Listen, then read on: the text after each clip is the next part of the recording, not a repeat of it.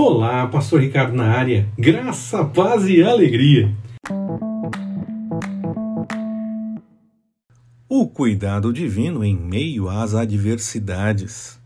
Leia Atos dos Apóstolos, capítulo 19, versículos de 23 a 41. Algumas vezes, aqueles que pregam o Evangelho são acusados e, ainda que seja sem fundamento, dependendo da forma como a coisa acontecer, pode causar muito estrago. Mas o Senhor cuidará de tudo. Precisamos entender que o sustento vem do Senhor. Não podemos temer por isso.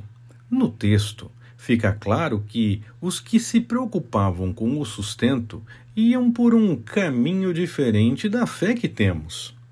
Mas nós mesmos muitas vezes nos pegamos preocupados com o sustento e podemos até mesmo recomendar algo que não é tão bom assim.